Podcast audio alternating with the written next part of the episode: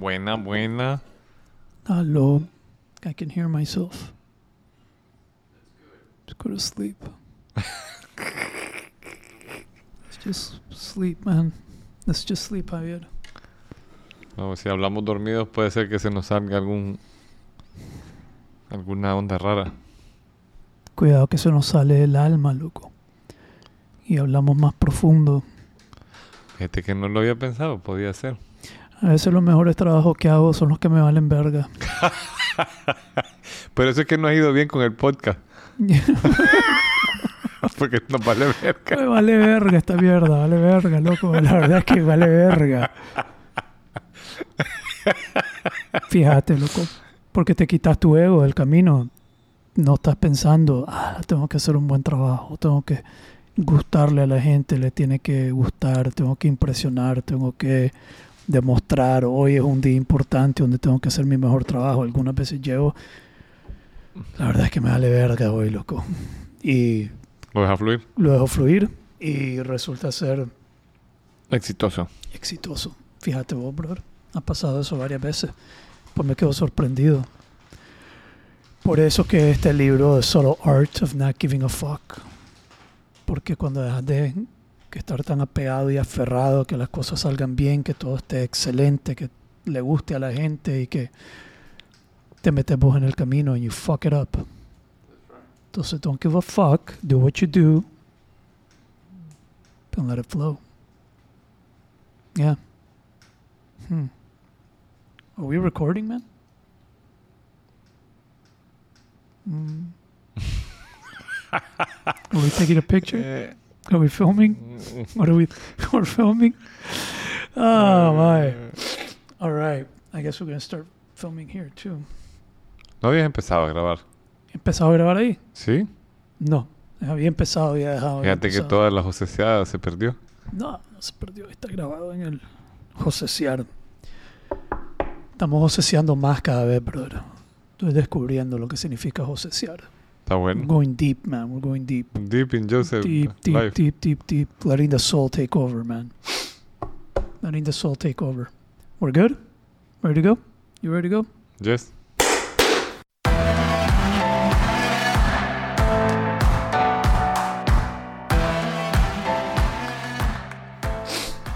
Muy bien. Eso. Eso. Eso. Ah, pues sí, te estaba diciendo. Estoy aprendiendo a josesear más. Estoy aprendiendo qué significa más y más josesear. Y si lo tuvieras que definir en pocas palabras, Si lo tuviera que definir en pocas palabras, josesear, sí, josesear es como el Tao. como el Tao. Sí, cuando hablas del Tao, no estás hablando del Tao. The Tao that can be put into words is not the Tao. Entonces tratar de poner josesear en palabras no es josesear. No qué chino que sos. Puta, es que de eso se trata josesear. De, de lo más no. profundo de la existencia. Estás bien profundo. No, a ver, te voy, a- te voy a contar lo que está pasando. Entonces, ayer- hoy fuimos a almorzar y regresando al almuerzo le dije a las personas que iban conmigo en el carro, ya, ya estoy dispuesto a quedar loco. Estoy, ya estoy dispuesto a, quedar tildado como loco. Pero vos ya estás tildado como loco. O sea, ¿qué- Puta, ¿cuál es ¿quién la dice- diferencia? ¿Quién dice eso? Pues esa es mi referencia, bro. Esa es tu referencia. ah, bueno. Yo lo único que digo cuando me preguntan por vos es que vos eras un loco hardcore y ahora sos un loco eh, Super hardcore. reflexivo. Ah, no. Y que, y Quiero que- ser un loco más hardcore que cuando antes. Pero, pero es que depende. Es que el, el- el José que yo conocí, como el coronel Graco, era otro tipo de hardcore, digamos. Sí, ya, ese es un hardcore rebelde sin causa. Y ahora sos un rebelde con causa. con causa. Pero le dije, estoy dispuesto a quedar ya más tildado como loco. Like, quiero funcionar desde mi alma completamente. De- desde ahí quiero funcionar completamente. Y que... eh, y hablar de esa manera y decir que eso es lo que hago y eso es lo que traigo y que ese es el propósito, para mí el propósito de la vida. Estoy convencidísimo y ahorita estoy leyendo varios libros que me tienen más convencido. Eh, que el propósito de la vida es buscar la comple- completud, ¿cómo era la palabra que dijiste? Completura. completura del alma. Ese es, el, ese es el propósito de la vida. El propósito de la vida es buscar la completura del alma. y la relación de eso con la locura. que suena loco eso para algunas personas. Ah, Decir sí. eso. Decir que mi único propósito en la vida no es crear un negocio, no es, es uno, buscar la completura de mi alma. Y que en todo lo que hago quiero hacerlo desde el alma. Y que para buscar la completura del alma tenés que responder al anhelo del alma. The longing of the soul. Para poder lograr la completura del alma, tienes que responder a la- al anhelo, el longing of the soul que para mí tiene que ver con tu propósito infinito. El Ok. propósito infinito es, es la, el anhelo del alma. Digamos, cuando vos te conectas con el anhelo de tu alma, es lo que tu alma quiere traer al mundo, es lo que tu alma quiere ser. Eh, y lograr hacerlo sin apego, sin querer nada. Entonces no estoy tratando de alcanzar nada ahorita, no estoy tratando de alcanzar pues sí estoy, pero no quiero que ese sea mi enfoque. Hay cosas que sí estoy tratando de alcanzar de manera material y de- como objetivos, pero estoy tratando de hacerlo más enfocado en que eso suceda sin enfocarme en que eso suceda, sino que enfocado en, en responder al anhelo de mi alma. Entonces el otro día estaba hablando con una con una cliente potencial. Esto fue bien interesante. Me, un, un amigo, un amigo que es cliente de Hyde, me puso en contacto con una muchacha. Yo no sabía por qué. Ok. Solo me dijo, recibí un correo. Hey, Jose, connect with Denise. Denise, this is Jose. That's it. Y ok. Ok, está bien. Denise, awesome. Let's Hola. connect. Hola, conectemos. Eh, conversemos. Entonces, en lo que me conecto con ella ayer, esto fue ayer, me le pregunto, ok, pues, ¿por qué estamos aquí? Pues, ¿De qué se trata esta conversación? ¿Por qué nos conectó eh, esta persona? Y ella tampoco sé, no sé, me dice, medio se rió y me comenzó. Entonces le dije, bueno, contame tu historia, contame qué estás ¿Quién haciendo. sos? ¿Quién sos? ¿Qué haces? Así es la pregunta filosófica. Who are you? Entonces ella me comienza a contar su historia y el proyecto que está haciendo. Y en su proyecto veo mucho, veo que hay varios elementos que van con mi trabajo. El manejo de la complejidad, ella tratando de co- consolidar un proyecto de vida, pero este proyecto es mucho más profundo. Eh, eh, ella está en un punto donde está pasando de ser dirigida por factores externos en su vida, como su familia o lo que la sociedad espera, a comenzar a responder a su llamado y lo que ella quiere. Y ella quiere eh, convertir el dolor en empoderamiento para mujeres. El, El dolor.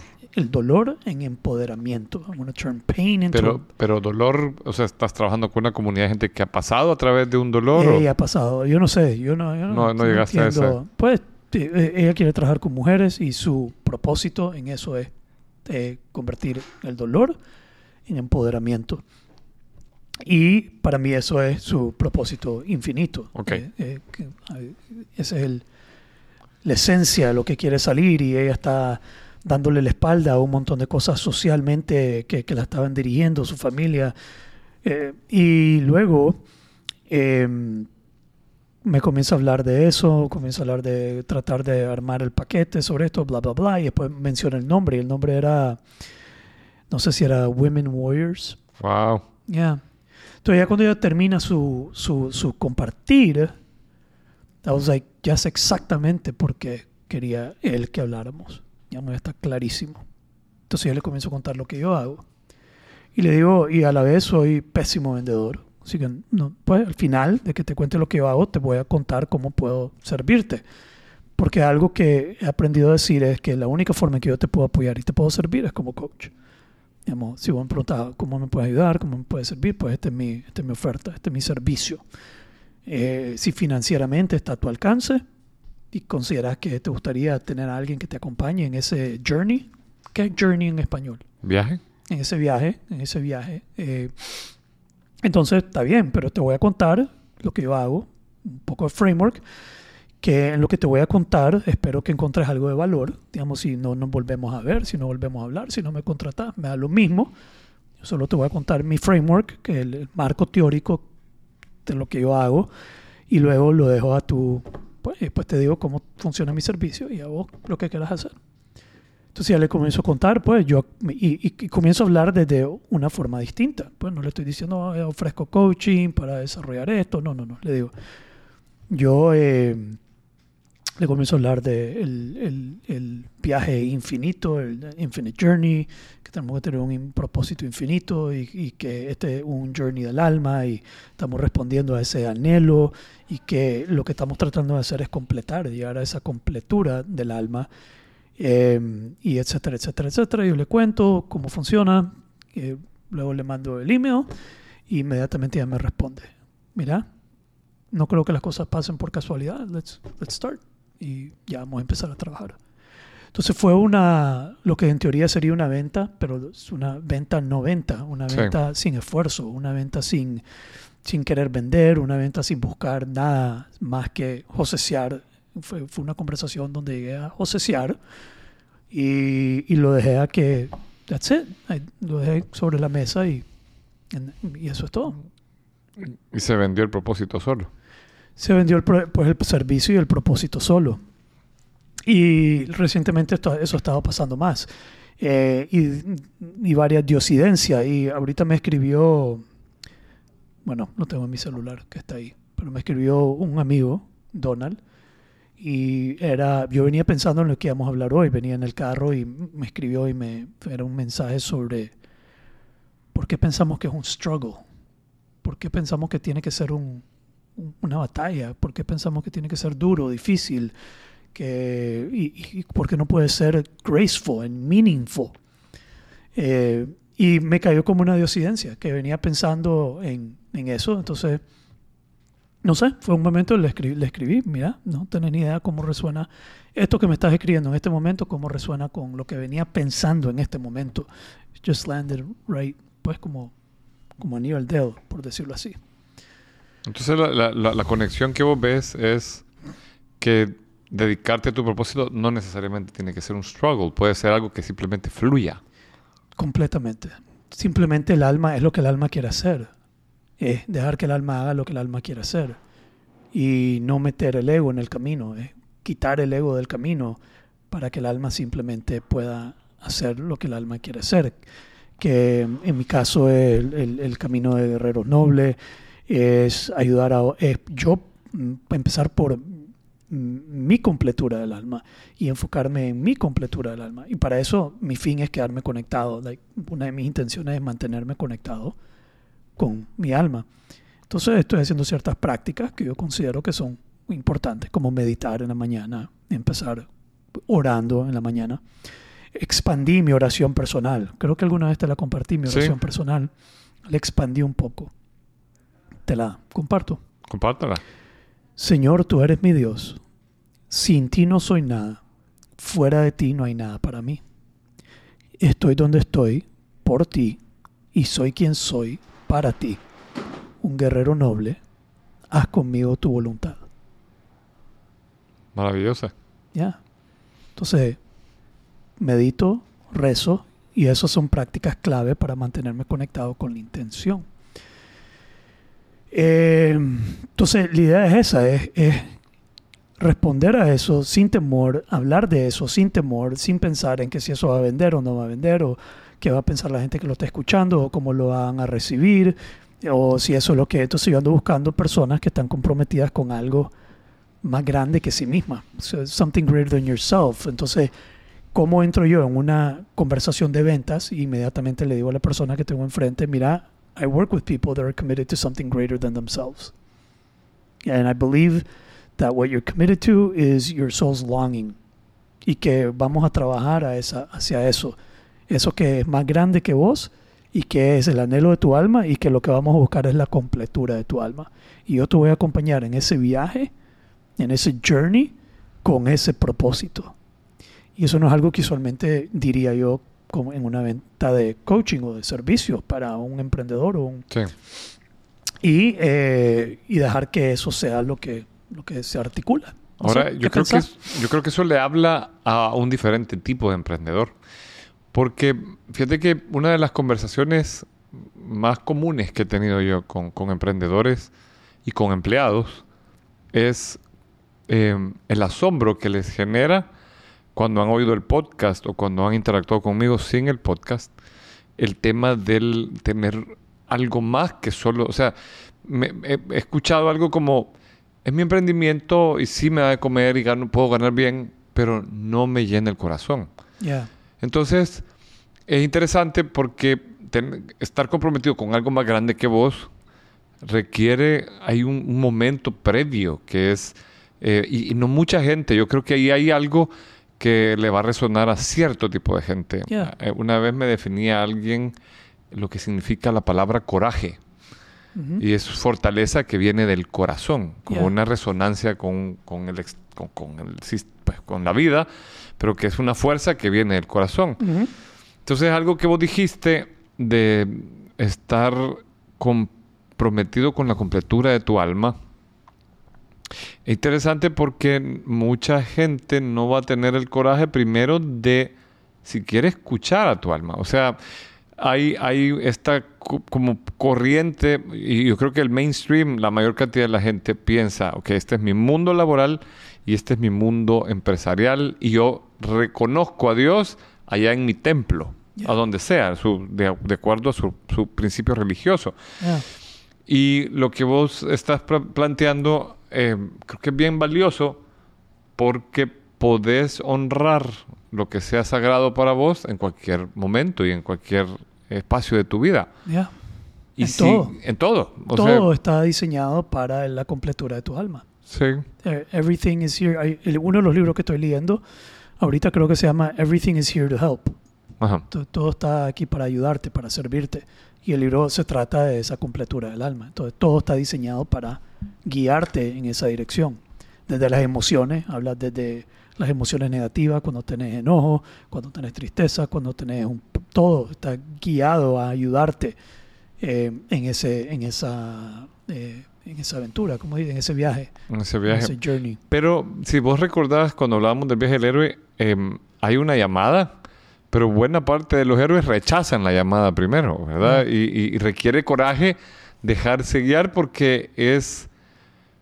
Da miedo, o sea, eh, da miedo sentir que vas a entrar a un espacio que no controlas, porque estás en ese espacio, entre- llamémosle mágico, en el sentido de que no estás en la estructura del día a día, del, del normal profesional. Estás, estás dependiendo del universo, no de la racionalidad. Exactamente. Y, y es aterra- aterrador. Y, y no es porque no sea racional, es que no es lo que nos han enseñado en este momento histórico Ya, pero sí estoy dependiendo más de la fe de la fe. que de el control de mis finanzas, mis números, mi estrategia, mi plan, mi control, eh, estructurar todo para escalar, etcétera, etcétera, etcétera.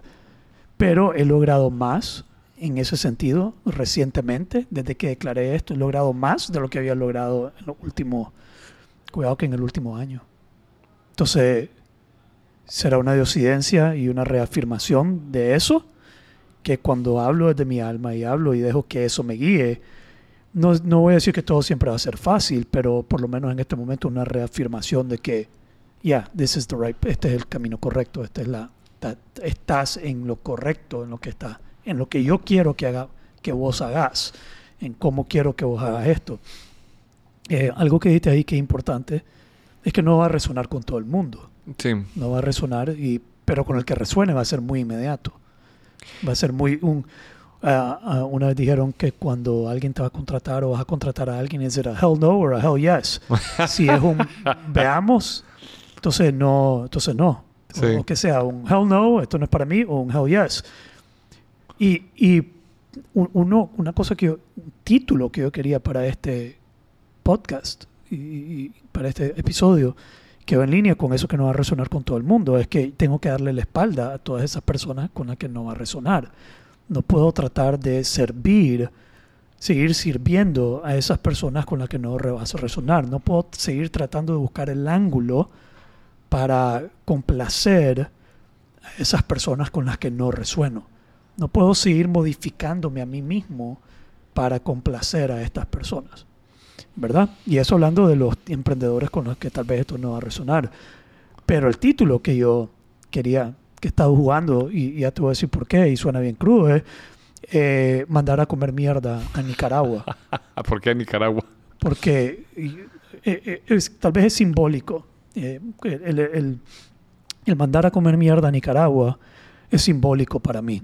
Es como salir de, ese, de esa cárcel mental en la que uno crece. Lo veo como una cárcel mental. Esto es como mandar a comer mierda a tu familia. En algún momento yo dije, cuando vos te conectas con tu propósito, probablemente no es que vas a tener, yo sé que es una palabra dura. Alguien me dijo, puta, pero ¿por qué lo tenés que poner tan, tan duro como mandar a comer mierda? No sé, ese es mi estilo.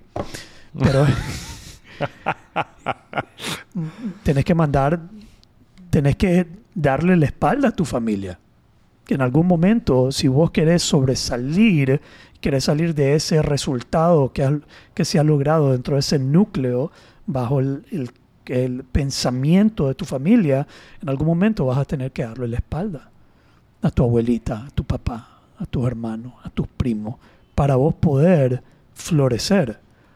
Lo que no significa que después vas a poder ayudarle, no es que los vas a abandonar para siempre, pero tenés que pensar en vos en algún momento para romper todos esos esquemas mentales que te mantienen limitado. Eh, tomar desde un ejemplo sencillo, como cuando alguien quiere lograr una dieta y la abuelita es cocinera y se ofende porque le rechaza la comida. No, no querés mi nacatamal hoy, no es suficientemente buena mi comida para vos. ¿Por qué estás haciendo esto? Entonces esta persona recae en, ese comportamiento, pero eso lo podemos aplicar en muchos niveles. Y yo creo que para mí eso ya había sucedido con la familia. Ok. Entonces ahora mi familia velo como el país. Entonces yo de cierto modo ahorita no estoy buscando clientes en Nicaragua.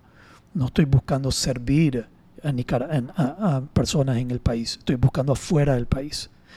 Y, y aquí hay toda una estrategia de mercado y de crecer pero también hay una estrategia de crecimiento de mindset, que era el tema que yo te quería proponer que habláramos hoy. Y, puedo compartir con vos un poco de las transformaciones a nivel mental que he venido atravesando al estar trabajando en Height con JC, que es gringo, y cómo trabajar con él ha expandido mi mente increíblemente. Me ha hecho romper enormes esquemas en lo que es posible. ¿Te parece? Me parece. ¿Qué pensás? ¿Quieres decir algo? Algo que quería decir antes de que saltemos a eso del mindset es que em, creo que es bien importante eso que has puesto sobre la mesa porque inmediatamente aclara a quién va dirigido tu producto, tu servicio, tu mensaje. Si lo haces desde cualquier ángulo, pues, o sea, yo lo, lo, te escucho y lo reenfoco a mi negocio, a donde yo también tengo bien claro lo que quiero hacer y lo que no, y a mi sentido de vida que es transmitir a través de la filosofía un sentido. No todo el mundo, y vos decís filosofía, yo cuando me invitaron la primera vez a escuchar filosofía dije, tengo mejores cosas que hacer. No sabía lo útil que podía ser. Entonces una vez yo estaba, tenía esa, ese dilema, esa sensación de decir, em, ¿será que no estoy diciéndole de la forma suficientemente clara? ¿O estoy queriéndole buscar el ángulo? ¿O debería buscarle el ángulo? Me decía mi mentor, es que un mensaje filosófico que te haga verdaderamente reflexionar no es algo para el montón. Sería sospechoso si, vienen por cientos y por miles. Le hablas a un grupo de personas que quiere enfrentarlo y, reflexionarlo. Entonces es, un trabajo de tener bien claro hacia, por, quién estás trabajando vos. Y eso mismo separa a quién le vas a dedicar y, y puedes enfocar mejor tus energías. Pero te retaría a jugar con la palabra filosofía. Entonces la palabra puede ser un objeto finito. Sí. La palabra filosofía, pero ¿qué es la filosofía? Es el amor por el conocimiento, el amor por la sabiduría. Entonces vos, podés, ¿y cuál era? decías vos que cambiar la vida, ¿cómo es el, propósito? ¿Cómo lo articulás? Yo lo articulo de una forma bien simple, tratar de Pero lo habías dicho ahorita. Tu propósito. Mi propósito es hacer un mundo nuevo y mejor a través de ser personas nuevas y mejores. Sí, pero, pero dijiste una frase de la filosofía, ahorita, a través de la filosofía. ¿Lograr qué a través de la filosofía? No lo sé. of- Vamos a regresar al Vamos a podcast. tener que regresar, pero, Pero- pero eso Pero- que dijiste, esa frase, lograr un mejor mundo, lograr un mejor espacio, lograr un mejor, eh, qué sé yo, eh, entorno a través de un amor por el conocimiento, un amor por el pensamiento, un amor por el... Entonces la palabra filosofía, hay formas de... Tal vez de, de- hablamos de la palabra inquebrantable la vez pasada, cómo, cómo sería capaz yo de soltar esa palabra por completo. Eh, y si la suelto, que, que, que emerge. Sí. Y, y te conté, ¿verdad? Que le vamos a poner un título a un libro que se llama Inquebrantable, Sí. porque ahora estoy casado con otro. Pero las Bueno. Las palabras pueden ser limitantes también, aferrarnos a una palabra como filosofía. Vieras que eso ha sido un, un proceso bien interesante de reflexión para mí porque he intentado, te voy a dar un ejemplo. Adelante. Yo entré al curso eh, y a este viaje a encontrarme a mí mismo sin saber que estaba estudiando filosofía. Le pusieron al curso, en su momento, curso de mentalidades y creencias. Ya. Y entonces yo dije, y acentuaron lo esotérico. El karma, dharma. Yo dije, wow, dije yo, eso es. Y cuando entré, de repente estaba estudiando Platón, la República y leyendo los diálogos.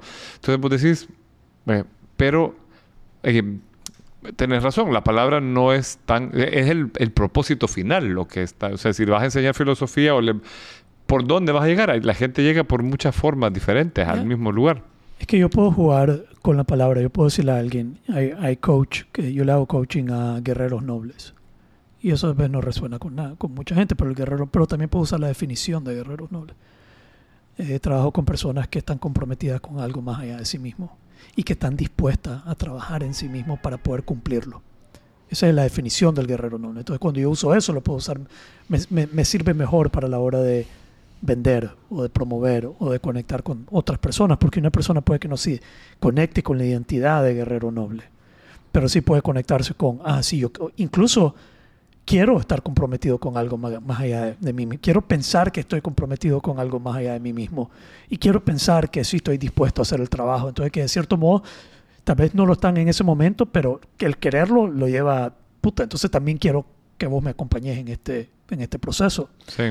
Y por un lado yo puedo hacerlo con alguien que ya está comprometido con eso o ayudar a alguien que no sabe qué jodido quiere, encontrar ese compromiso noble en su vida. Yo creo que eso es, eh, es- es un paso importante también, porque en este viaje el que tiene bien claro qué es lo que quiere e- es, es distinto. O sea, no, no mucha gente lo tiene bien claro y, y- y hay gente que me ha preguntado, ¿cómo lo descubriste? ¿Cómo? Y eh, pa- para mí fue bien lógico, yo lo tenía en el corazón y lo expresé.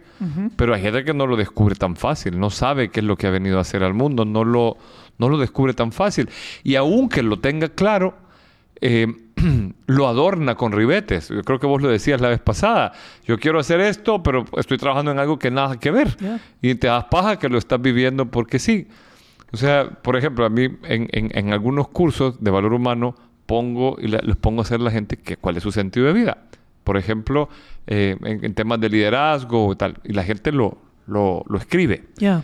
Y luego les digo, bueno, si este, hay gente, muy comúnmente me dicen Dios, la familia, o sea, empiezan por algo así. Ya. Y digo, ok, ¿Dios es el sentido de tu vida? Sí. Lo más, o sea, vos has venido a servir a Dios. Ese es mi... eh, decirlo, ponerlo por ejemplo. Bien. ¿En qué estás trabajando? Pues soy gerente de tal cosa. Perfecto. ¿Dios es el sentido de tu vida? Sí. ¿Vos vas, para, eh, eh, vas a... ¿cómo, ¿Cómo te reunís con Dios? ¿Qué haces? Ah, no, pues yo voy a misa los domingos. ¿Y qué más? Ya. No solo eso. Que es una vida desintegrada. Es- exactamente. Es una, es una especie de vida desintegrada. Y una vida desintegrada nunca va a completar el alma. El No. alma solo se puede completar en una vida integrada, donde todo, integral, donde todo está conectado con ese fin. Todo está con ese objetivo.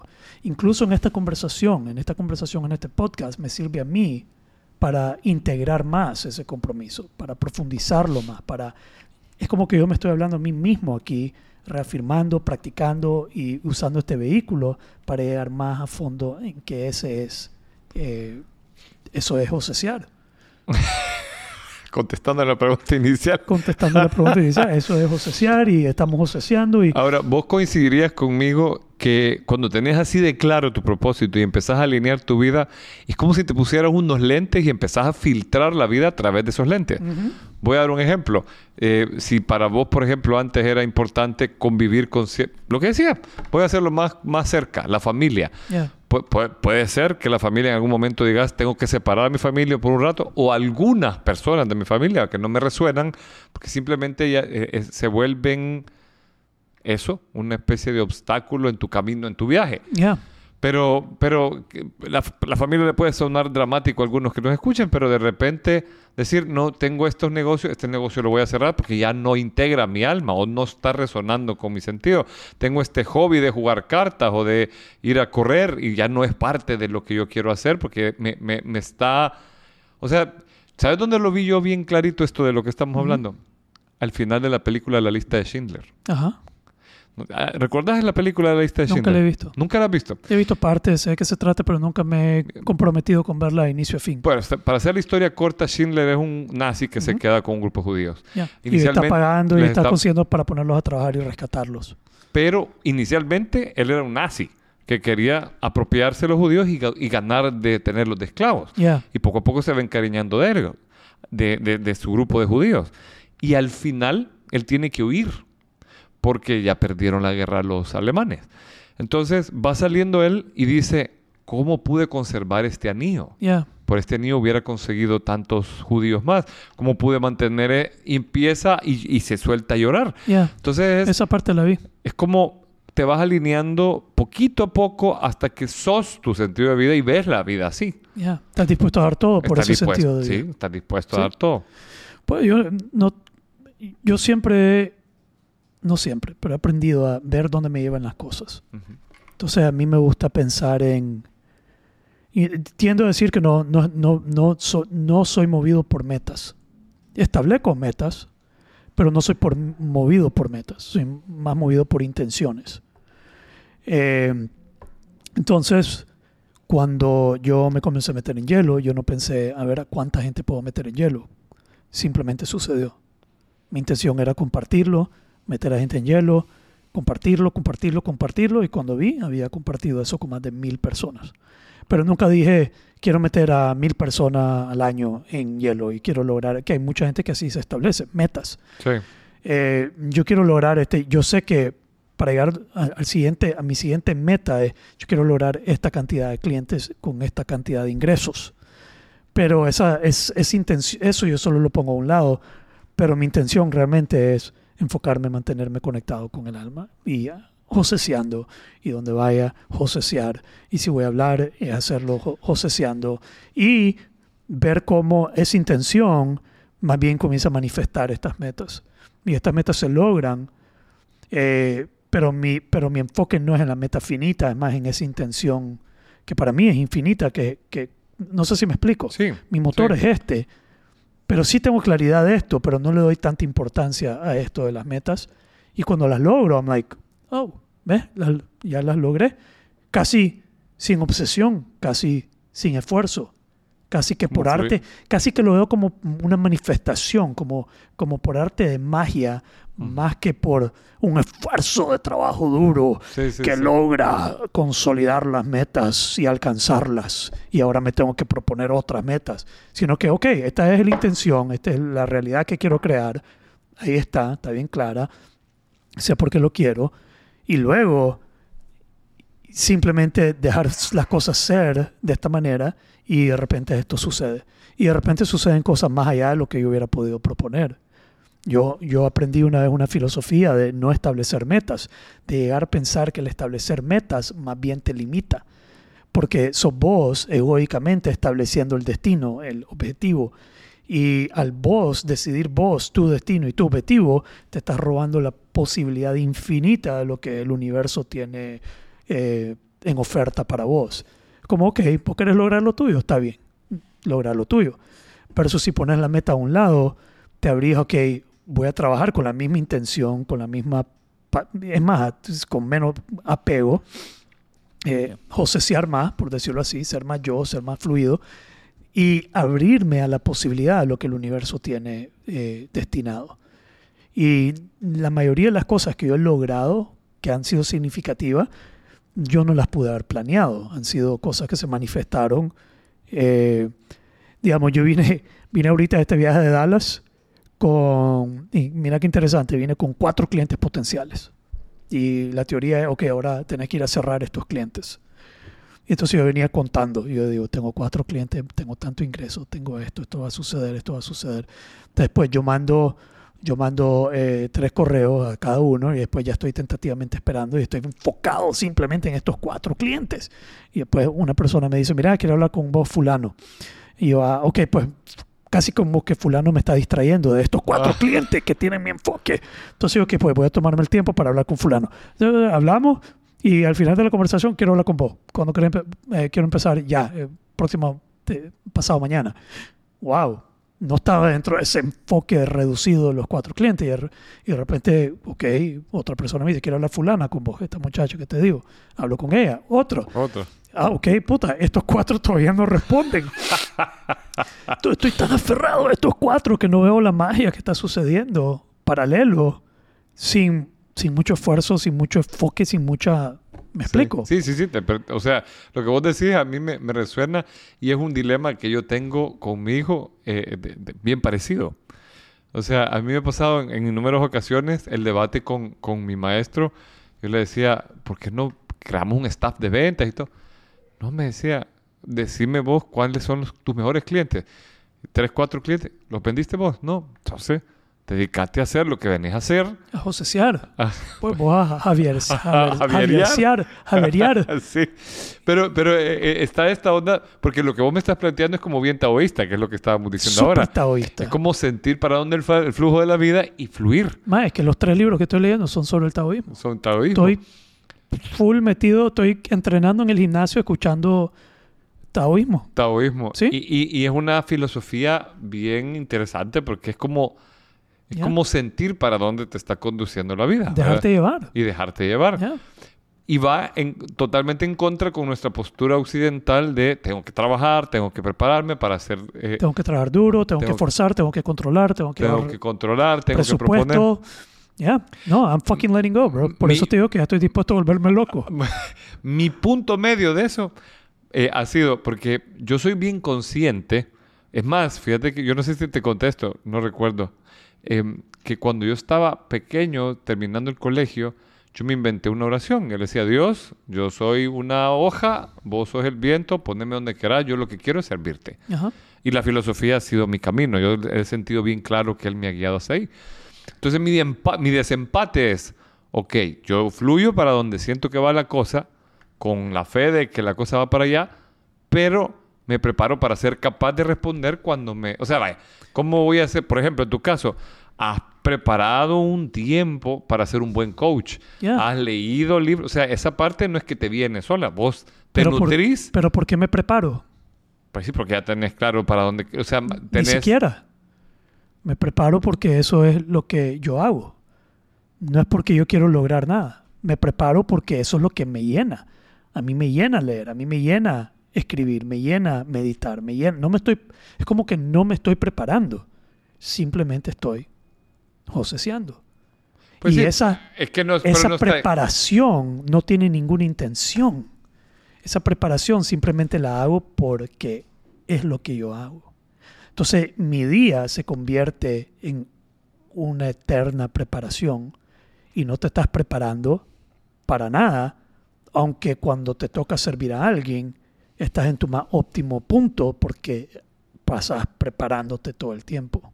Pues sí, a eso me refiero yo, que los libros, no, no estás leyendo eh, Isabel Allende, pues, por ejemplo. Estás leyendo Pero libros... podría.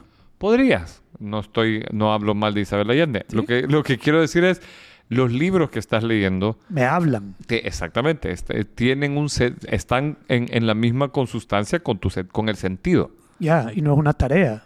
No es una, tengo que estudiarme este libro porque me estoy preparando para poder ser un buen gerente. Y aunque es grotesco esta preparación, es tan dura, tengo que hacerlo porque está conectado a que yo pueda manejar una empresa y graduarme. No. Y ser más competente. Y ser más competente. No. Lo hago porque me fascina. Me encanta.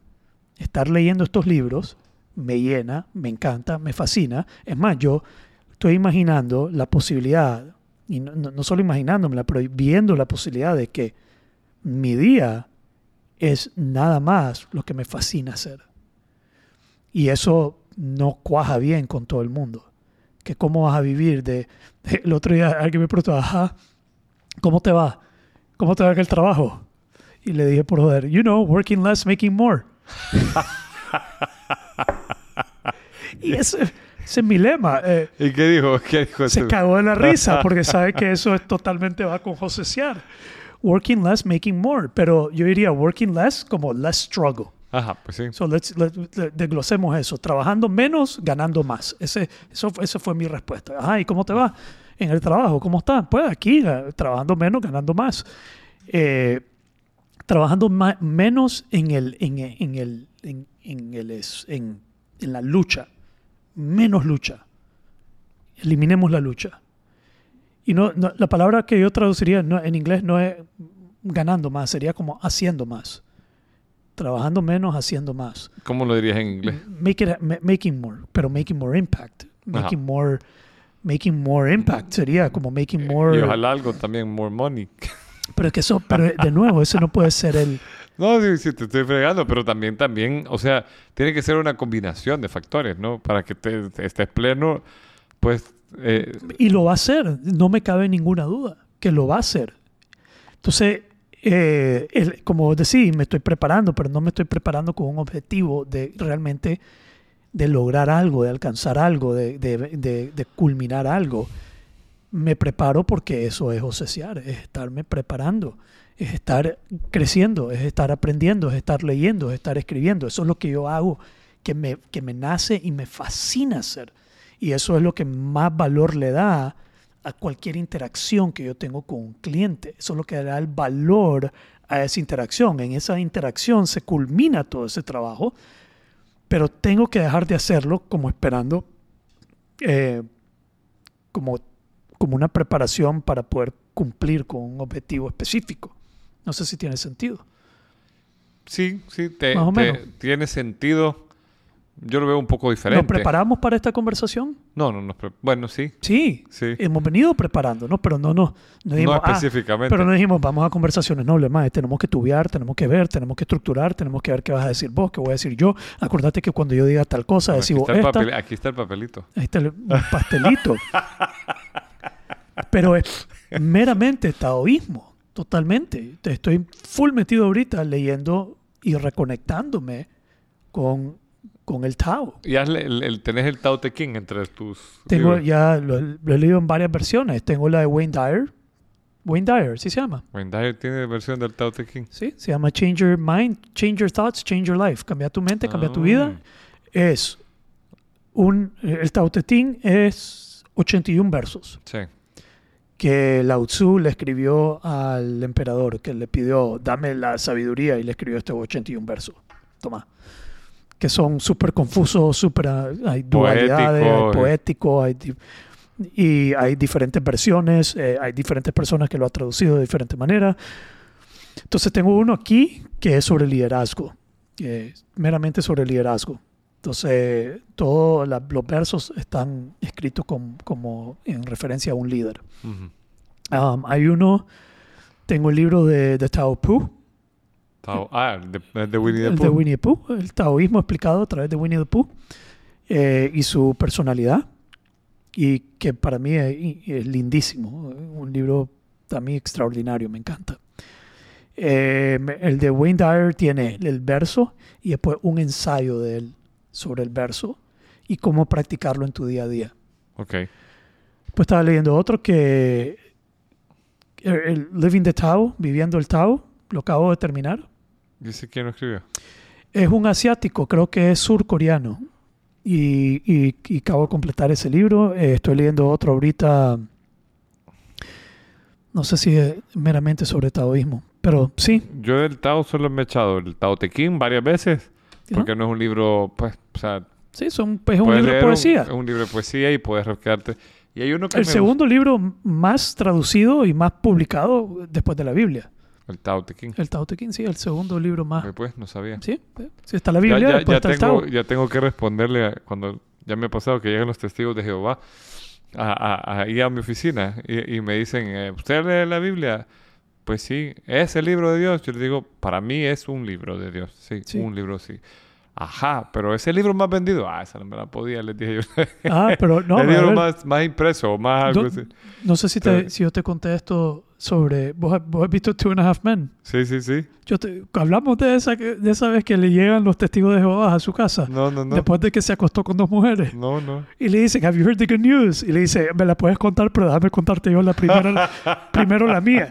Y invita a los más a entrar, pero les va a contar sobre su... It was pretty funny. Cada vez que alguien me menciona a los testigos de Jehová golpeando la puerta, me acuerdo de eso. It's like, have you heard the good news? But you told me yours, but I'm going to tell you mine first. Qué bueno. y hay uno que se llama El Poder del Tao, de Lu Marinov.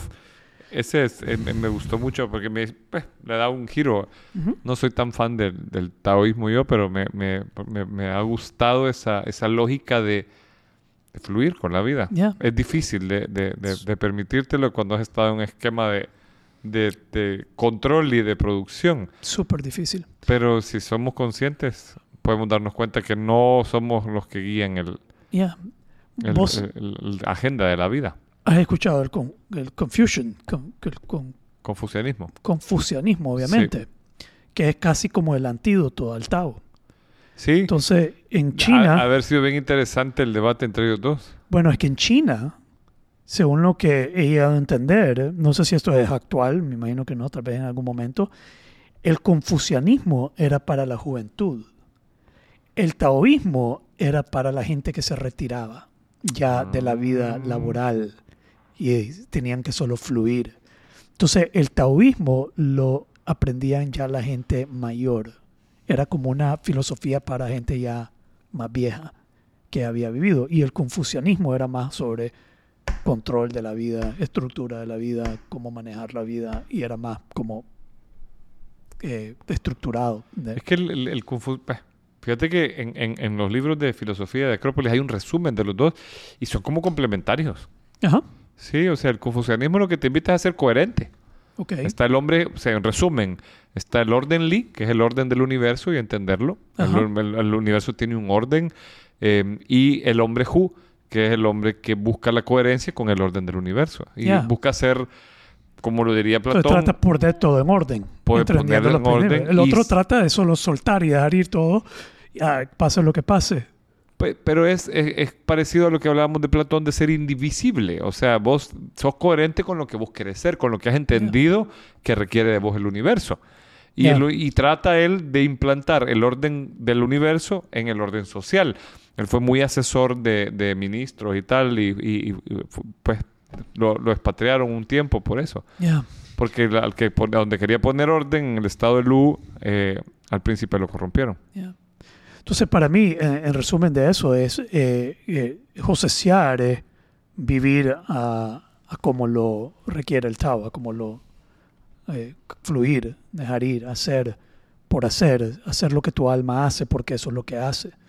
Para mí, de nuevo, si mi semana puede ser eso, leer, escribir, meditar y después tener una conversación con un cliente y luego volver, surfear, eh, leer, es simplemente hacer lo que, lo que yo nací para hacer. Pero sin, no es que estoy estudiando para el examen. Lo estoy estudiando porque estudiar es lo que yo hago. ¿Tiene sentido eso? Sí, sí. Yeah. It's a very, no sé, vives con más gracia con, y, y, y- lo interesante es que cuando me doy permiso de hacer eso, a veces no me doy permiso de hacer eso. Pienso que tengo que trabajar, que tengo que controlar, que tengo que estar enfocado en las ventas y en todo esto y en hacer... Y termino desperdiciando más tiempo haciendo ni mierda. en redes sociales. Por la, por el por el- por la resistencia. por, o, por la culpa de no darme permiso de hacer estas otras prácticas que parecieran improductivas, Ajá. termino haciendo prácticas improductivas Productivas. que de cierto modo parecieran productivas, como estar en mi teléfono, en Instagram y en redes sociales y viendo, viendo redes y, y perdido ahí. Es como que al no dejarme llevar por esto, al no josesear libremente, por culpa termino haciendo cosas que tampoco son tan productivas. No, no sirven ni uno ni el otro. Sí. Simplemente son respuestas a la ansiedad que me genera el- el- el- la lucha, the struggle. Entonces la ansiedad que me genera la lucha y el struggle me lleva a hacer cosas que más bien son eh, contrario a lo que yo quiero ser y cómo quiero ser. Entonces al estar haciendo estas prácticas, mi día se convierte en algo mucho más fluido. Te voy a decir algo, incluso gente aquí en Hyde me han dicho, puta, te veo más contento. Venís contento el día de hoy. O, wow, ¿por qué tan feliz? Y yo, no sé, pues estoy viendo desde mi alma, le digo. Ay, Me dice, whatever, es lo que te digo, la gente, what, ok, esa es la respuesta real. Si me dice, te miro más feliz, te miro más contento, ¿qué, está, qué pasó? Estoy viendo desde mi alma. ¿Qué te puedo decir? Sí, hay una resonancia diferente cuando uno está así entusiasmado, Ya, ya. Ve vos. porque estás proyectándote. A mí me... me- Me da más entusiasmo sí, todo lo que hago. en, el- en la, en la buena... Ya hemos hablado de la etimología de la palabra entusiasmo, ¿verdad? Eh, no me no recuerdo. En teos quiere decir en Dios. O sea, o que en Dios, estás en Dios, estás como conectado con Dios, con el poder superior. En Nice. teos. Con el Sí, Tao. Con el Tao. Ajá. Entonces es como estar en consonancia con... ¿Y siasmo? ¿No sabes? sí, es- Es entusiasmo. ¿Cuál es la segunda parte no, etimológica de la palabra? Es como la, Solo te sabes mitad de la etimología de la palabra. sí. Eso que la, la- la buena. La La- otra es como la cremita sobre la que fluye. Ah, en sobre, teos. es sobre esta base, Entusiasmo, ya. como filosofía, biología, Sí. eh, fisiología. La guía es simplemente la cama donde La cae. Así es. Todo lo demás, lo- la, la- la esencia es la, la primera parte. Sí. Entusiasmo. Entusiasmo. Yo creo que, que, que se relaciona Tiene que ver, mucho- eh, o asmo, te puedo que está conectado con orgasmo también. Ah, sí, sí. ¿No? En serio. No sé, Entusiasmo, Orgasmo. orgasmo. A ver, ¿qué otra? Nada, no se nos ocurre ninguna otra más que entusiasmo y orgasmo. Espasmo. Un espasmo. ¿Quién sabe? Te apuesto que están conectadas, sí, entusiasmo y orgasmo. Vamos a eh. buscar. Ese es un sufijo. ¿Por qué no nos ayudas, Chris, en Google? Sufijo asmo. Asmo, eso es un sufijo. Sí. Y el otro es un Prefijo. prefijo. Puta, que aprendemos de todo, loco. Para que veas, la gente saca hasta del idioma nacional, del lenguaje, va a sacar. Ya. Pues sí, hermano. ¿Cómo vamos? Entonces, Obviamente ahorita no vamos a abrir ningún tema. Vamos a ver qué, cuál es el pero es que ya lo, ya lo abrimos, ¿no? Ya lo abrimos, ¿no? Sí, porque vamos a hablar de la proyección hacia Estados Unidos. Yo creo que eso nos va a quedar para el segundo. Es que es el mindset. Si podemos dar un preámbulo a eso. Es el mindset, brother. El mindset. Darte cuenta de la prisión mental en la que estamos viviendo, hermano. Y cómo esa prisión mental realmente te limita. Y que es una ilusión. Y para mí lo he vivido en cómo cobro, que ya lo he mencionado. Que JC, que es gringo y tiene un mindset gringo. No estoy diciendo que es mejor, pero es más expansivo. Cuando JC comenta sobre cosas que quiere hacer, proyectos, mi mente no los concibe, no los puede, no alcanza en mi mente las cosas que él propone. Me quedo como, me intimida, me da miedo, me da miedo escucharlo, me, me, me achumica y de repente el maestro lo hace Huachuca. me guachuquea. y de repente lo hace. Y para él es normal. Y en el mundo de él, en Estados Unidos, lograr estas cosas grandes, impactantes, de calibre, es, es casi la norma. No de todo el mundo. Yo digo que la, la mente, la mente chiquita, la prisión, mucha gente lo padece no solo en Nicaragua. Entonces, se- sería válido mencionar eso pero la forma en que, como este evento que vamos a tener en Costa Rica y la gente que invitó, y cuando él me dice, "Mae, vamos a tener a Simon Sinek como orador, vamos a tener a David Goggins, vamos a tener, esta gente son para mí Ah, gente pucha. inalcanzable. En mi mente son gente inalcanzable, en su mente es- son fácilmente alcanzables. Entonces, ese mindset que tengo que ir rompiendo y, y sol- soltando, para mí es, no es mandar a comer mierda a Nicaragua, es soltarme de esa mentalidad chiquita de, este, de esta finca en la que vivimos y poder, eh, de, de repente me dice JC, no, a tus clientes pues, les, les vas a cobrar tanto y me aterroriza. Y yo brother, no, no me saldría ni, no, no me lo creo. Y no me lo creo. Y, de repente te dicen, sí, démosle. me dicen, sí, y "What?" what? Como hay dos esquemas que me ha hecho romper. Uno es el precio y uno es la duración de cada encuentro. No sé si te conté sobre eso. Lo del precio me acuerdo que lo contaste, que una, Sí. pero me lo contaste en una conversación así de, pucha, que ahí sí me está haciendo cobrar unos precios que a mí me cuestan, pero nunca hablamos de la duración. Es que el encuentro yo lo hacía de tres meses. Y en mi mente, ¿quién va a querer seguir trabajando más de tres meses? ¿Quién va a querer seguir trabajando conmigo? Tres meses con reuniones semanales. Tres meses, reuniones semanales, por tanto. Eso es lo que cobraba. Esa era mi oferta. Y él me decía, brother, ¿por qué te estás cagando en vos? Así me decía. Te estás... ¿Perdón? No hay un significado de, Ok. de asmo. Sufijo asmo. No hay. Asmático. Tiene que haber algo ahí, hermano. Pero tres meses hasta el precio. Y él me decía, te estás Subvaluando. no solo subvalorando, te estás cagando en vos mismo. Wow. Porque cada tres meses pierde un cliente y pierde un ingreso. Y yo me decía, pero ¿quién va a querer seguir trabajando conmigo más de tres meses? Yo, yo puse ese marco. ¿Y- Yo y me en puse ese y límite. ¿En qué lo, en qué lo sacas? Eh, y- En que la gente se va a aburrir de mí. Ajá. o sea, aburrir del trabajo o no tengo más valor que darle. Entonces, y- él me decía, ongoing, hasta que, hasta que decidan que ya no. Yo decía, no, eso no lo puedo hacer. Y después tanto, me dice, no, te estás cobrando muy poco, pero la cosa es que en Nicaragua lo que yo cobro es alto Sí. y me lo han criticado y me han llegado críticas negativas y me han llegado eh, eh, eh, eh, eh, pensamientos juiciosos como que se cree este mae, Ajá. es muy caro, que se ubique. Aquí te dicen de toda mierda, loco. Pues sí. ¿Ya? Entonces yo, yo salgo con este precio que en Nicaragua es alto y, y mi- la, la clientela también aquí es más exigente, más demandante, más, eh, más difícil. Eh, una clien- clientela que Porque sienten que están pagando mucho. pues piden, no puede ser, pero piden, piden más. Eh, y de una manera no siempre... Piden más y pagan menos. Sí, y no siempre de una manera positiva la forma en que piden más. No siempre, la expectativa no siempre...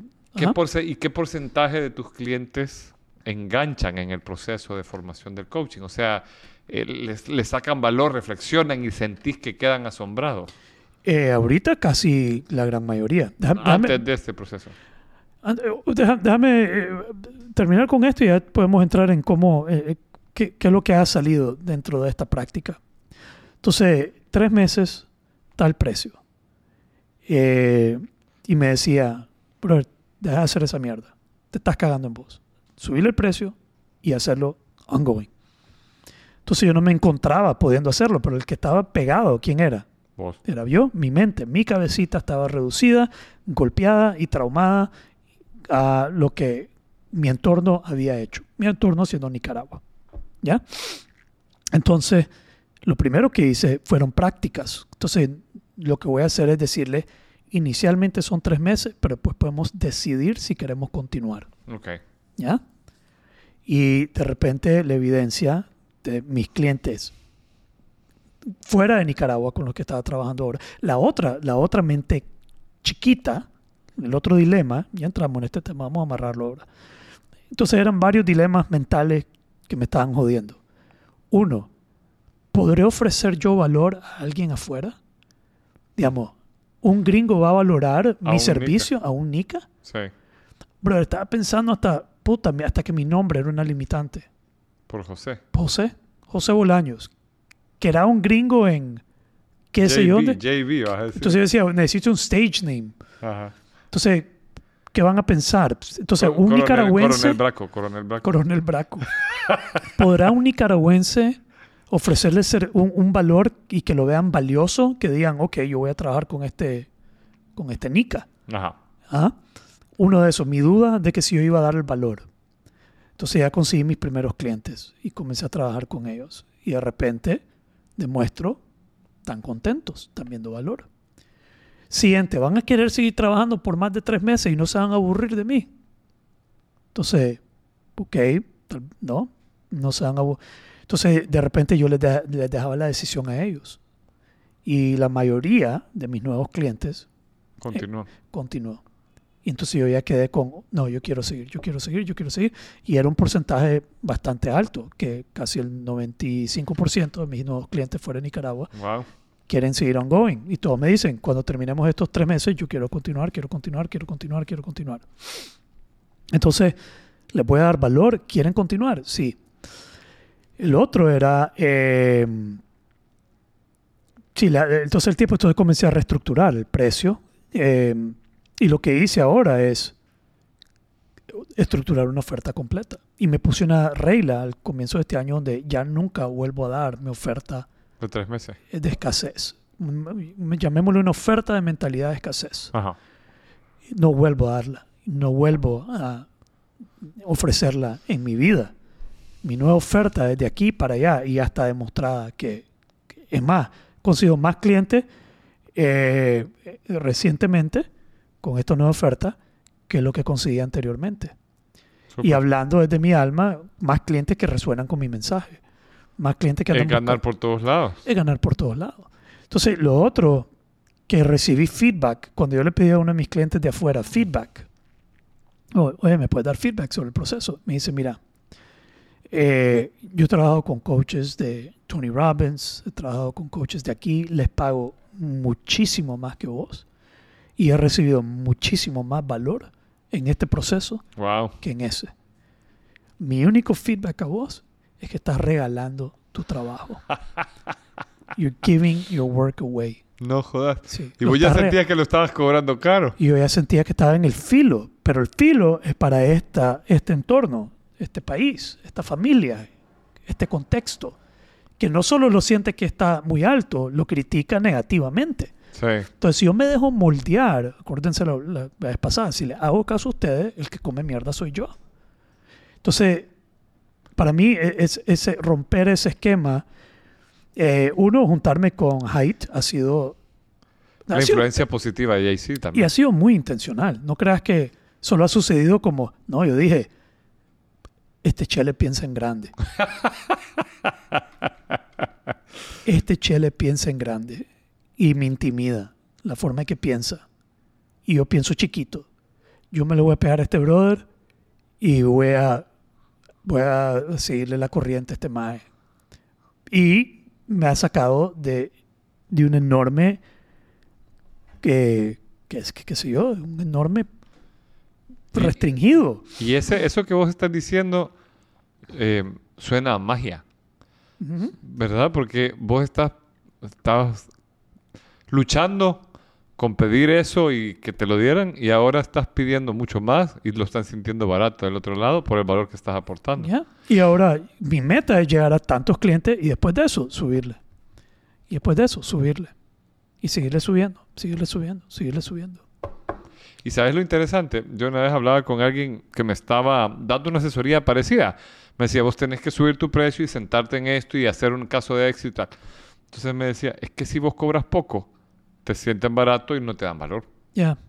Entonces, y además de una vez segmenta eh, a quienes le puedes aportar valor, porque si vos tenés un grupo de clientes que vos puedes manejar, les aportas valor y ganas bien con ellos, haces mucho mejor trabajo y estás mucho más feliz. Ya. Pero es un, es, es- requiere coraje Requiere coraje. llegar ahí. Sí. O confiar en el proceso, como lo estabas diciendo hace un rato. Y, y todavía yo no lo he podido hacer en el, santo que, en el salto que JC me, me dice. A veces me dice, "Mae, subile tanto. Y yo, güey, calmate, brother. Puta, Pero no el Chele puedo". sabe, bro. El Chele sabe. Él sabe, pero yo no, yo no me siento, me, me cago. Lo digo y me cago en mis pantalones cuando lo digo. Te voy a cobrar tanto. Ni yo me lo creo. Ahora, me, ahora Ay, creo güey. que voy a llegar ahí cuando yo me sienta cómodo estando ahí, Ajá, pero sí ajá. veo... Pero, pero no puede ser Jay-Z, o sea, por ejemplo, aquí hablando paja, pues, pero no podría ser él como el manager, que él cobre y vos solo das el... el- el- Puede, puede ser, pero él tiene otra... No, porque no sería sostenible. Si él se lo cree y yo no me lo creo, no va a ser sostenible. Claro, Algo claro. va a pasar. Pero vos vas a llegar al coaching y vas a echarte la plata en la bolsa y va a ser buena, pues. Pero, ha- pero ha pasado que él, él le propone a alguien y le dice, ah, y by the way, y cobra tanto. Y después yo llego y me dice cuánto le dijo JC y yo "Ugh, no me siento cómodo. Ah, ok. No me siento cómodo todavía. Entonces Sí. es un pegón que tengo que trabajar, es parte de mi proceso. Claro, claro, claro. Pero ya con eso, con esa esencia de, del alma y con esta eh, romper estos esquemas mentales y estar claros de ellos, de estos esquemas mentales. Y, y última historia, trajimos a un señor, a un gringo aquí, que es pastor, tiene como 70 y algo años, ya como 47 años casado, ha sido consejero en una iglesia, lo trajimos, le dimos una oficina aquí, le dijimos, Mae, date aquí. Si la gente quiere hablar con vos para recibir consejos tuyos. Pastor. y es un pastor y, eh, cristiano. Y está aquí, en la oficina. Ahí, hoy, ahí tuvo que enseñar su oficina y tiene libros de matrimonio, libros de todo, etcétera. Pero en su oficina él quería meter unos, unos estantes, ¿cómo se llaman? Shelves, unos, Sí, sí, un instante. un estante de libros. Entonces él le dijo a las muchachas aquí y él me, me preguntó, él me dijo, quiero, quiero que me aclares algo, a ver si yo estoy, si estoy pensando bien, me dice. Porque yo le dije a las muchachas, quiero traer un estante de libros. Y ellas me dijeron, vamos a traerlos. Entonces fuimos a mi casa y cuando ellas vieron el estante, se quedaron con la boca abierta. Ellas pensaban que iba a traer un estante así. Pero para mí, un estante de libros es así. Para ella, un estante de libros es así.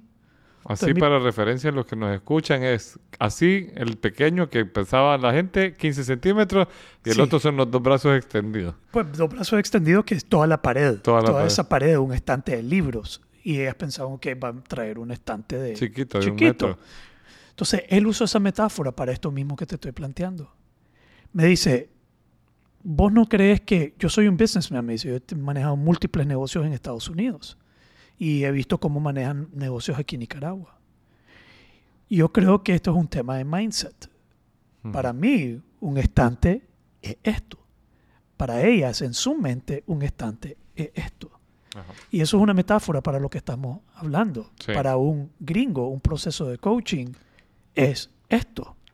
Para mí, un nicaragüense, es, yo estoy vendiéndole un estante así y ellos más bien andan buscando un estante de este tamaño. Sí. Entonces él me preguntó, este tema de mindset, de, de estar aquí, trabajando con gringos allá, ¿no crees que es un desafío? Y él observó en un, un- en un estante, en un ejemplo con un estante. Sí. Y yo le dije, es exactamente lo que yo estoy viviendo. Yo estoy viniendo pensando en un estante así, tratando de pensar en un estante de este tamaño. Tenés que irlo ampliando. Entonces tengo que irlo, yo estoy ampliando, y yo personalmente, José Bolaño, está en el proceso intencional De de trabajar mi mente, de ampliarla. Pero te apuesto que la mayoría de la gente aquí no, están con su mente reducida y ni siquiera se dan cuenta No se dan lo reducida que está. Y fíjate que a- a- cuando hablamos a inicio del año, vos me dijiste, ¿qué te has propuesto? Yo justo me había propuesto eso, ampliar mi mindset. Ya. O sea, un poco este tema de la abundancia, no estar, pero también el tema de cómo recibís la, la- la vida. Ya.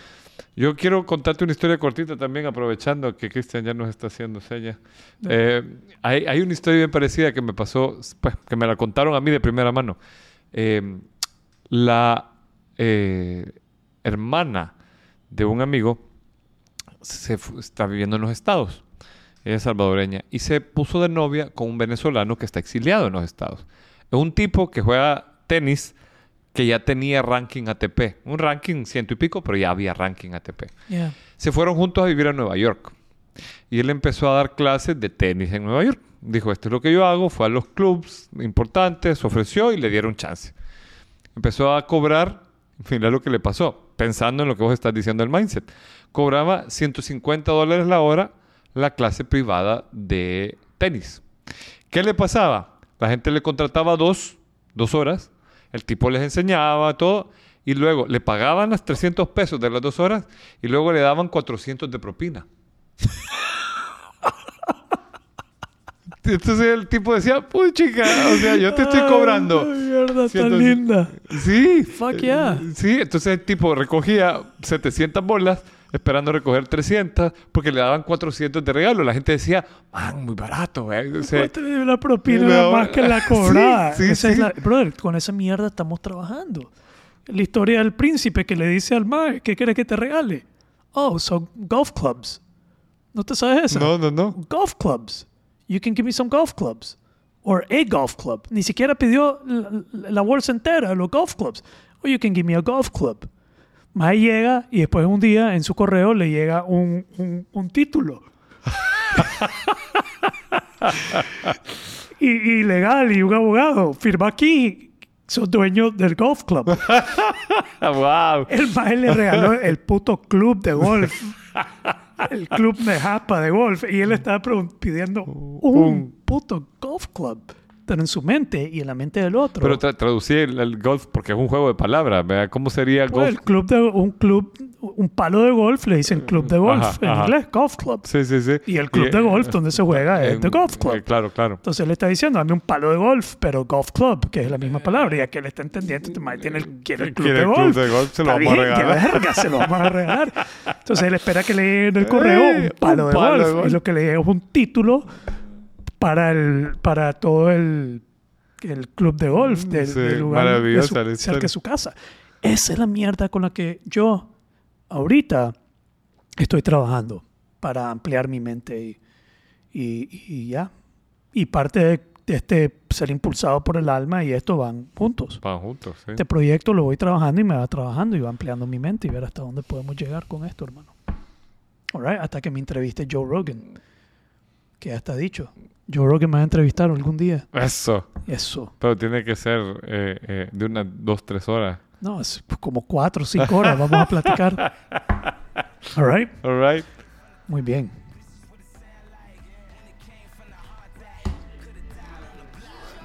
Bye.